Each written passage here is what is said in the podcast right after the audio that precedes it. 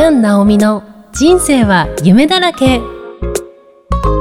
この番組は日常に散らばっている夢のかけらを結んでいくラジオです。はじめましてこんにちは。キャン・ナオミこと杉山直美です。はじめましてこんにちは。生きみえです。さあ冒頭のナレーションでもありましたが、はい。この番組は日常に散らばっている夢のかけらを結んでいくラジオです。はい。キャンさん。はい。ついに始まりましたがはい。今の気分はいかがでしょうか？はい。もうなんか楽しくてニヤニヤしてます。そうですね。本当にあのマスクをしてますけれどもお互いに。本当ですね。ニヤニヤしている感じが伝わってきます。はい。ありがとうございます あの、はい。キャン・ナオミこと杉山直美というええ紹介をしてい。ただきましたが、はい。キャンさんはええ。普段はい。キャンという芸名で活動されているんですよね？はいそうです。はえー can というのが can という英語でのできるっていう意味になるんですけれども、はい。えーこちらは私のあの、私がやりたいことを通して伝えたいことが込められた芸名になってます。うん。はい。私にもできるし、あなたにもできるよっていう、そういう意味をつけた芸名になってます。ははい。本当にもうそのまま本当ですか？キャンっていうのをつけられたんですね。はい。自分にもこう、なんだろうな、できるよって自分にもこう、エールをというか、あはーそれでつけました。えーはい。このキャンという芸名ではどれぐらい活動されてるんですか？ああ、そうですね。今で4年目かな。うん、はい。そうなんですね。はい。そうです。ね、あのー今ええ、ええ。キャンという芸名でじゃあええどんな活動をされているのかっていうことなんですけど、ええ、ええ、ええ。キャンさんはええモデルはい。そしてドレスプロデュースをされていらっしゃいますよね。はい、そうなんです。はい。まずモデルの方は、これもどこから話せばっていうか感じなんですけれども、はい。そうですね、モデルの方は、えっ、と、どこから話しましょう？そうですよね。遡ろうと思えばすごく遡れますもんね。はい、そうですね。じゃあこのモデルとドレスプロデュースの活動を始めたきっかけを教えてもらってもいいですか？きっかけ。はい。あ、そうですね。そもそもその芸事としては、えー、もう本当に小さい頃からやってたんですけれども、はえ。で、あの、ま、またちょっとこれからお話ししていければと思ってるんですけれども、はい。自分があの病気をしたことで、えっ、と、体型の変化があったりだとか、うんうんええでこのモデルについては体がその病気をしてガリガリだったところからふっくらとした体型に今なってるんですけれどもはい。でその状態でモデルを始めましてはい。で自分のこの体というものを、えー表現するものとしてお見せしてえこの人がモデルだったら私もできるんじゃないかなとか、うん。なんかこう自分をこう材料にしたい。なんか言い方が難しいですけれどもはい。こううーんザ・モデルっていう人がこう世の中にいてあれ？この人モデルなの？っていうタイプだと思うんですね私は。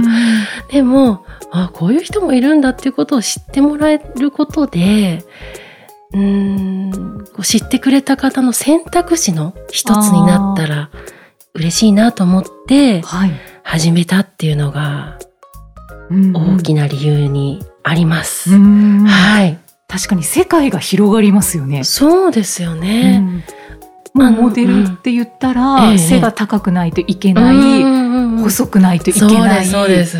はい。スタイルが良くないといけないとかはい。もうそういうふうに思っちゃいますけど思いますようね。ん私が本当にその、また今後お話ししたいと思うんですけど、志した頃の芸能界っていうのはやっぱりその、今、イキさんがおっしゃってくださったような方たちがやられてたので、ここのふっくらとした体型の方たちっていうのは本当に特殊だったと思うんですけれども、うん今はいろいろな方が出てこられててあのやっぱりいろんなタイプの方もいると思うのでなんかこう選択肢がやっぱりどんどん広がってってると思うんですよね。うん。それがすごくいいなって思って私自身もその一人として活動してます。うん。はい。じゃあキャンさん。はい、この番組を通しええてええ、伝えていきたいことってどんなことでしょうか？そうですね。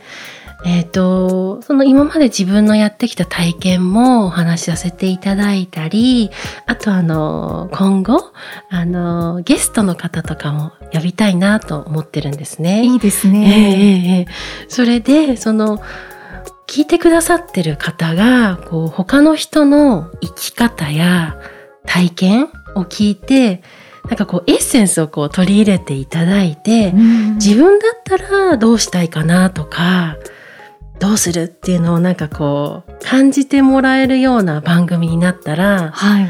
なんかすごく楽しいんじゃないかなと思っていて、うんうんきっとこう他の人の話の中になんかこういろいろななんだろう夢のかけらが散らばってると思うんですよね。はい、そこをはい。